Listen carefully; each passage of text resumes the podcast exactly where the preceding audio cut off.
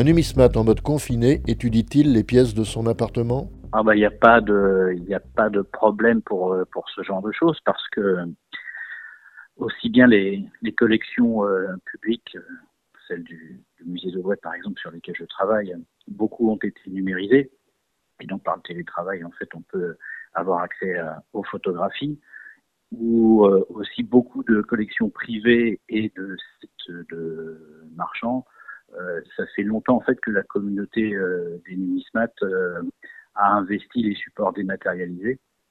Et donc, du coup, on a accès à des banques de données et notamment à, des illustrations, des images en très, très, très grand nombre. Donc, ce qui permet de faire même des études comparatives simplement sur photo.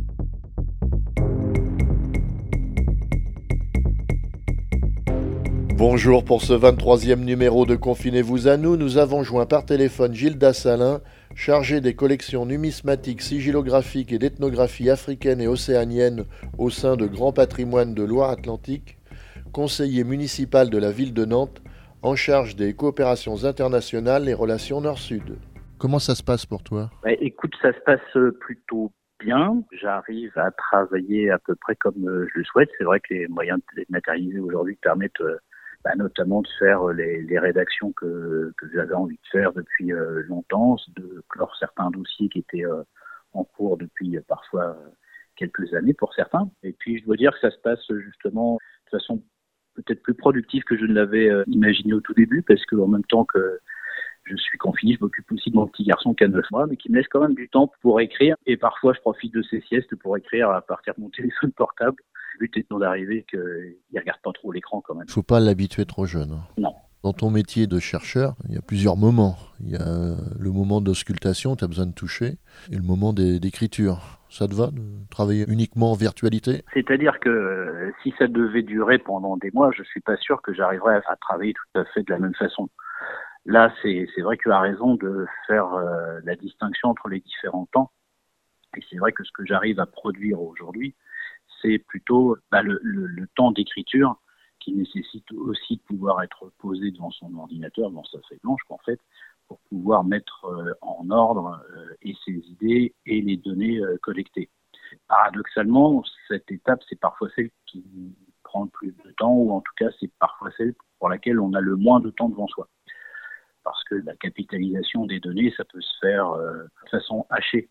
Alors que la rédaction nécessite quand même un- une plage euh, horaire plus, euh, plus longue et surtout plus suivie. Et en fait, moi, ce que j'arrive à faire aujourd'hui, c'est clairement euh, mettre de l'ordre dans des notes qui étaient prises depuis, euh, depuis longtemps, comme je le disais tout à l'heure. C'est vrai que sur un des, des textes que j'ai eu à produire tout récemment, en fait la semaine dernière, il y avait un élément que j'aurais bien voulu pouvoir revérifier aux archives, en l'occurrence les archives municipales, mais euh, ne pouvant pas m'y rendre physiquement, ben, il a fallu euh, apprendre à, à faire sans. Et je dirais que ça, ça re-questionne aussi euh, comment on effectue justement ces différents temps. C'est vrai que ce que tu viens de dire à l'instant peut paraître euh, finalement assez logique, mais je dois avouer que je l'avais pas forcément envisagé comme tel dans la mesure où, euh, quand tu rédiges aussi un, un article de, de recherche, bah, parfois il y a une nouvelle question qui apparaît, et puis bah, quand tu peux te déplacer, bah, quand une nouvelle question apparaît, tu vas chercher les éléments de réponse, euh, ou bien dans les, dans les fonds d'archives, bien dans les, dans les rapports de fouilles archéologiques ou autre chose. Ah, là, tu dois trouver d'autres formes. Qu'est-ce qui impose le moment de la publication? Il n'y a pas une urgence euh, absolue, donc tu pouvais reporter la publication? Alors c'est vrai pour certains et c'est pas forcément vrai pour d'autres. Enfin, c'est vrai pour beaucoup. C'est vrai que euh, là j'ai aussi euh, remis un texte sur lequel en fait je travaillais depuis euh, 8 ou 9 mois, je crois maintenant, parce que la, la remise du manuscrit était de toute façon prévue dans ces temps-là. Donc euh, j'ai continué le travail de façon un peu un peu classique sur ce texte, qui sera dans les bulletins de la Société archéologique de Nantes. Mais dès le début du confinement, j'ai eu aussi envie de partager soit des des textes courts, soit euh, republier ou resignaler des, des travaux plus longs. En fait, euh, assez tôt dans le confinement, j'ai regardé aussi ce que les uns les autres euh, font sur les réseaux sociaux, du style partager des recettes de cuisine, partager des jeux qui permettent euh, de passer le temps avec les enfants, euh, de euh, partager des bons plans. Et puis très vite, je me suis dit, mais tiens, je pourrais peut-être aussi partager euh, quelques quelques articles d'histoire, puisqu'il y a des il y a, des personnes qui sont aussi passionnés d'histoire. Moi, je travaille sur l'histoire à travers les, pièces de monnaie et singulièrement sur l'histoire de Nantes. Et, donc, il y a aussi des gens qui, un, un lectorat, quoi. Et donc, je me suis dit que, bah, quelque part, ma contribution pour que les uns les autres euh, vivent euh, mieux ou moins mal euh, le confinement, c'était aussi de partager justement soit des données que j'avais pas encore tout à fait terminées, soit de partager des données que j'avais déjà présentées il y a un moment, mais que les uns les autres n'avaient pas forcément vu ou pas forcément eu le temps de, consulter. En fait, c'est vrai que tu as raison, il n'y avait pas forcément d'urgence à à leur, publication, mais les moyens dématérialisés, les moyens numériques aujourd'hui permettent de le faire dans l'immédiateté. Et je me suis dit que c'était le moment pour partager ces, pour partager ces textes. Quoi. Il y a à la fois pour toi une discipline de vie à observer pour bien passer ce moment et puis l'idée de partage avec des lecteurs. Tu as peut-être vu que sur les réseaux sociaux, le, ministère de la Culture a créé un, hashtag qui est euh, Culture euh, chez nous. En fait, c'est en effet l'occasion de partager des contenus, euh, des contenus culturels au sens le plus large du terme pour permettre aux uns aux autres, de, comme je le disais tout à l'heure, de, c'est aussi une discipline de vie, c'est clair. Je dois bien reconnaître que quelque part, ça me fait aussi du bien d'écrire. Ça fait euh, penser à, autre chose. Et je me dis que si ça me fait du bien en l'écrivant, j'espère que ceux qui le lisent, ça leur fait du bien en le lisant. Et puis oui, c'est aussi le, bon moment pour le faire parce que euh, j'ai pas envie que cette période soit, soit du temps perdu. Je sais pas si c'est là aussi la bonne formulation, mais j'ai j'ai pas envie que ce soit du temps perdu. Quoi. Autant en profiter pour partager. Mais au niveau du ministère de la Culture, c'est une question que je me posais, mais d'une manière un peu plus générale, euh, est-ce qu'il n'y a pas une incitation aux différentes structures, soit proposer des rendez-vous Facebook par exemple, ou des publications, de manière à justifier le maintien de la subvention ou de l'aide? J'avoue que je ne suis pas au courant de ce volet-là. Je suis pas sûr qu'il y ait ça, parce que tu, n'as pas que des euh, institutions euh, subventionnées qui, se sont saisies aussi de, cette opportunité qui était lancée. Je crois que c'est plus une, coordination qui est, proposée. Non, je crois que ça permet au contraire aux acteurs culturels euh, sur leur pratique professionnelle.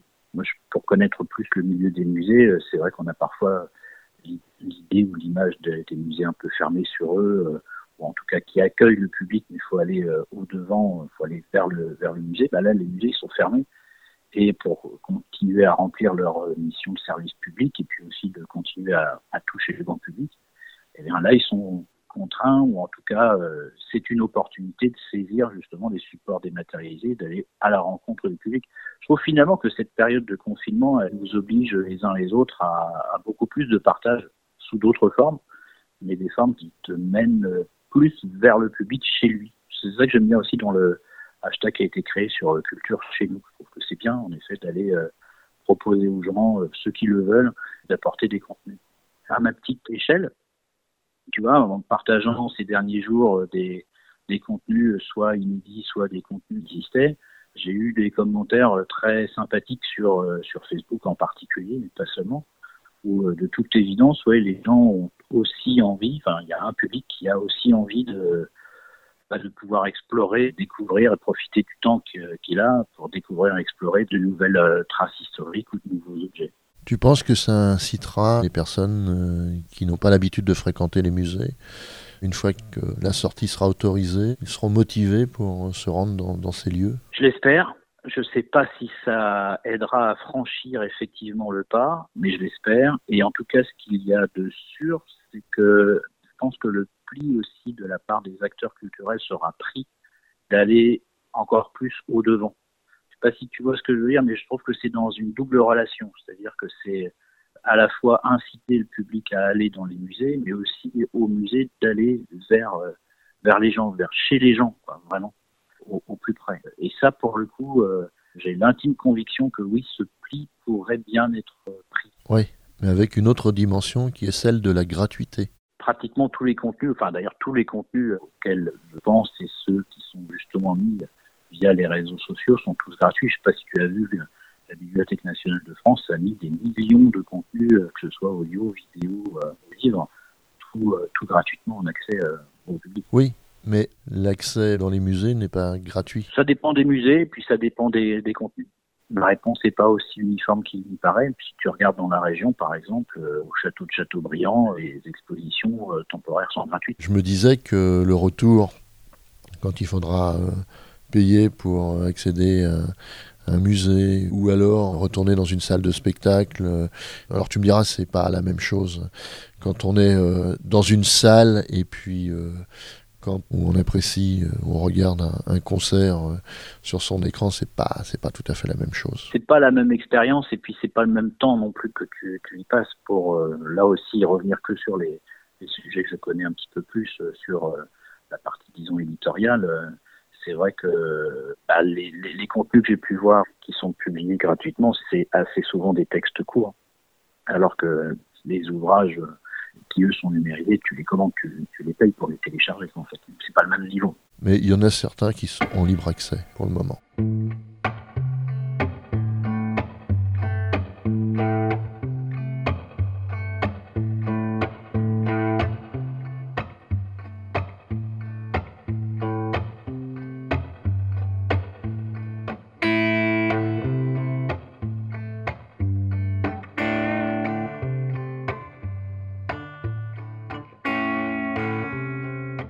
Est-ce que travailler à la maison, c'est compatible avec la vie familiale? C'est pas simple. Hein. en tout cas, pour m'en rendre compte, euh, je pense que ça dépend aussi du travail que tu as à faire. Dans ce qui est de ma discipline, comme je te le disais euh, tout à l'heure, il me faut aussi des plages bah, de tranquillité ou de suivi pour pouvoir, euh, mener une pensée. Du coup, c'est assez compliqué, mais ça s'organise. Ça s'organise entre les siestes, ça s'organise entre les biberons. Et je crois que en tout cas, moi, ça me plaît parce que quelque part, ça me force aussi à, revoir ma façon de travailler. Ça me force aussi à, profiter de chaque heure que je peux avoir devant moi pour être peut-être encore plus, efficace. Puis je dirais que malgré tout, prendre une pause obligée parce que ton, petit garçon te, réclame un biberon ou te réclame un câlin, c'est pas mal aussi pour la disponibilité d'esprit finalement quand tu te remets devant ton texte, ben finalement tu as l'esprit moins embrumé. Quoi. Ça pourrait se pérenniser ou quelques jours dans la semaine où tu pourrais te dire ben, finalement j'ai pas l'utilité d'aller sur mon lieu de travail et par cette expérience, euh, moi je m'aperçois que je peux être euh, aussi productif euh, et dans un autre confort à la maison. C'est une vraie question que je me pose ces derniers jours. Je, je partage cette, cette interrogation et je me suis dit qu'effectivement ça peut être possible sur quelques jours par semaine. Je pense pas sur de la durée, parce que malgré tout, le présentiel reste indispensable. Mais euh, quelques jours par semaine, je suis convaincu que c'est une organisation que je pourrais tout à fait arriver à mettre en place. Et, je serais même tenté de dire que c'est plutôt du côté personnel que je me pose, euh, que je serais un peu plus réticent dans la mesure où, du coup, ben, par exemple, hier et avant-hier, j'ai éteint l'ordinateur à 23h30 parce que justement, j'attends aussi que le petit soit couché pour pouvoir, euh, pour pouvoir travailler. Et autant je trouve que ça ne nuit pas à l'organisation du, enfin en tout cas la productivité du travail, autant plutôt le travail qui vient parfois un choquer ou un, parasiter, je sais pas quel bon mot il faut employer, mais la, vie de famille quoi, en fait. Donc euh, ouais pourquoi pas, mais quelques jours par semaine simplement. Je crois que suis aussi en train de découvrir ce nouvel environnement de, de, travail. Le danger, ce serait un retour aux 50 heures ou 70 heures à la maison? Après, c'est peut-être comme cela parce qu'on est encore sur un temps relativement court. Je sais pas ce que ça donnerait au bout de, de 3 ou 6 mois, tu vois. Mais c'est vrai que j'ai le sentiment d'y être euh, plus longtemps. En tout cas, j'y suis plus tard. C'est vrai, je commence plus tard le matin aussi, c'est vrai. J'y suis plus tard le soir. Qu'est-ce qui te manque le plus en ce moment? Dans le travail oh, Dans tout, dans tout. Qu'est-ce qui te manque le plus Il n'y a pas que le travail dans la vie. ah non, mais on était en train d'évoquer cela. Bah, moi, ça reste quand même, euh, que ce soit d'un côté ou de l'autre, ça reste le contact ça reste le contact parce que c'est vrai que j'aime bien, bah, euh, j'aime les gens, j'aime pouvoir discuter. Je trouve que pour pouvoir aussi euh, bâtir une réflexion, que ce soit sur euh, mon activité scientifique ou, ou mon activité citoyenne, enfin ma vie, quoi, c'est aussi en, discutant et en confrontant ces, les avis quand on y arrive. Puis moi, dans tous les cas, j'ai besoin aussi de contact réel, c'est-à-dire qu'on peut parler par les supports dématérialisés, ça, d'accord mais ça reste pas la même euh, expérience euh, sensorielle que quand on se croise pour de vrai, quoi. Ça, c'est vraiment le truc qui, moi, me manque. Vraiment, dans, dans, le contact avec les gens, de la façon dont je travaille, moi, c'est de souvent avec des groupes interdisciplinaires, donc on est obligé de se voir et de parler ensemble, travailler ensemble. Et puis la matière sur laquelle je travaille, elle est aussi tactile, il faut la tenir en main pour pouvoir euh, vraiment l'appréhender. Donc euh, dans tous les cas, que ce soit vie personnelle ou vie professionnelle, moi c'est le contact physique qui me manque.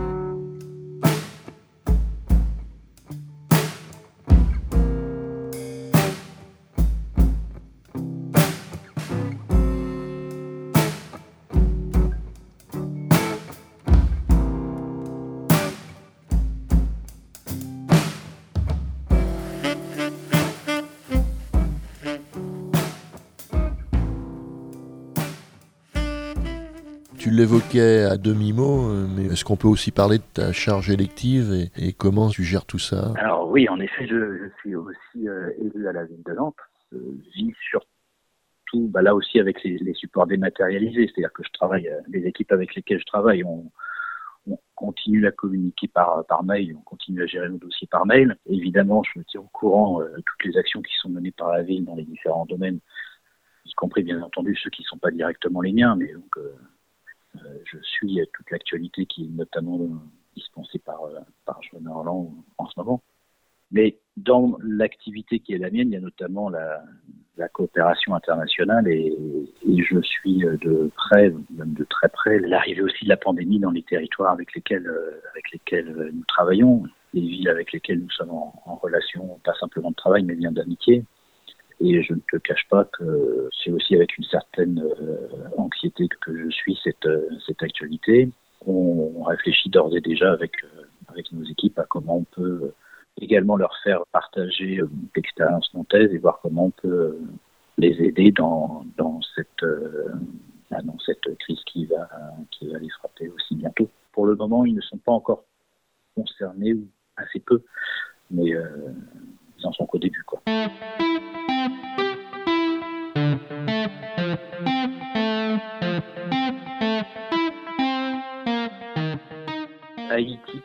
Moment, ils ne sont pas beaucoup touchés, mais il y a quand même quelques cas, et c'est en croissance rapide. Et puis surtout, on peut imaginer que, notamment Port-au-Prince, va être euh, très rapidement submergé, parce qu'en plus, il y a peu de moyens de réponse. C'est ça qui est le, la grande inquiétude, c'est l'absence de moyens. Pour ce qui est du territoire avec lequel on travaille, qui lui est quand même assez distant de la capitale, euh, pour le moment, ils ne sont pas directement concernés. Et justement, les, autorités locales s'organisent. Et pour revenir sur ce thème-là, ben, en effet, au Brésil, euh, là, euh, clairement, ce sont les autorités locales qui n'ont pas simplement qu'un rôle de contre-pouvoir, mais qui ont vraiment le, le rôle de l'organisation opérationnelle de, la gestion de cette crise. Tu le vois avec une acuité euh, euh, flagrante. Je veux dire, c'est au Brésil, le président ferme les yeux, il dit même que c'est pratiquement de l'ordre du mensonge. Et tu as les autorités locales qui, de l'autre côté, euh, travaillent déjà justement à préparer euh, et à limiter le plus possible les effets de cette, de cette pandémie. C'est incroyable de voir la différence qu'il y a entre l'autorité fédérale à l'échelle nationale et, et l'organisation et la planification justement des, mise en place par les autorités locales. C'est tout ça qui, euh, que je suis aujourd'hui d'assez près.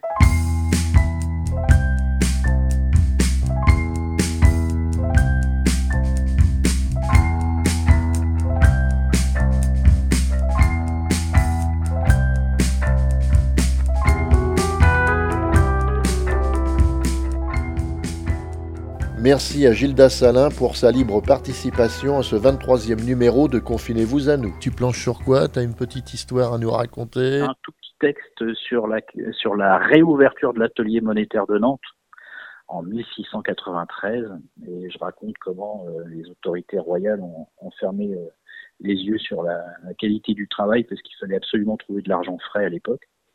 Ça c'est un petit texte sur un blog qui s'appelle euh, cgb.fr. Et puis euh, sinon, un, un, sujet plus plus euh, important que je suis en train simplement là de commencer, qui sera publié dans quelques semaines en Belgique.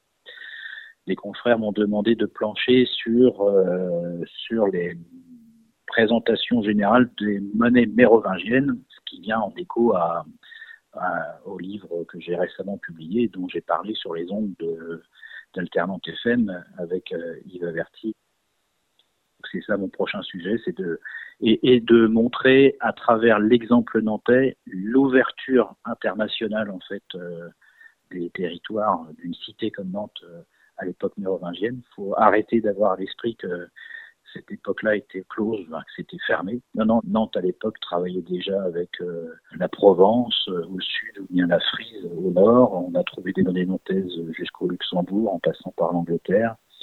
On refondait les monnaies byzantines à Nantes pour euh, alimenter l'atelier monétaire. Enfin, c'est tout ça que je vais présenter en fait dans un prochain texte à apparaître donc Belgique. Tu as étudié si toutes ces monnaies étaient aussi euh, vecteurs de transmission de virus? La période mérovingienne est marquée par un grand, grand, grand basculement économique à la fin du 7e siècle et qui est lié justement à une pandémie. À l'époque, euh, c'était la peste, une des grandes pestes du début du Moyen Âge. Et en fait, euh, avant cette grande peste, le centre économique et commercial du monde était plutôt orienté autour de la, organisé autour de la Méditerranée, mais les ports méditerranéens, à force d'avoir des, justement des épidémies de peste ici ou là, ont commencé à être désertés et à perdre leur activité.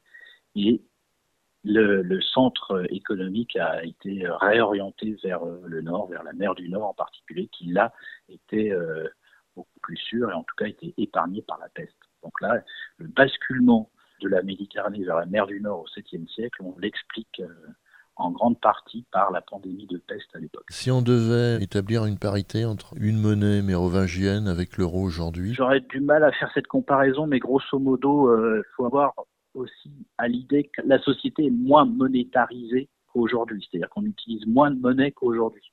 Du coup, chaque pièce a une valeur très importante. C'est-à-dire qu'on s'en sortait beaucoup par euh, ou bien l'autosuffisance ou bien par le troc. Et donc, quand on a l'usage d'une pièce, ça a forcément une valeur très très importante. Et je, serais tenté de dire, comme on frappait en plus que des monnaies d'or, et eh bien à l'époque, l'or était déjà très important. Donc, euh, chaque pièce, c'est euh, quasiment un mois de salaire. On redonne l'adresse du site pour lire tes articles? Oh, ben, il y en a plusieurs. Il y en a plusieurs. On va commencer par le site de Grand Patrimoine de Loire-Atlantique. Il y aura le, le site de la CGB, le site de Monnaie Magazine, et puis il peut y avoir aussi l'Académie.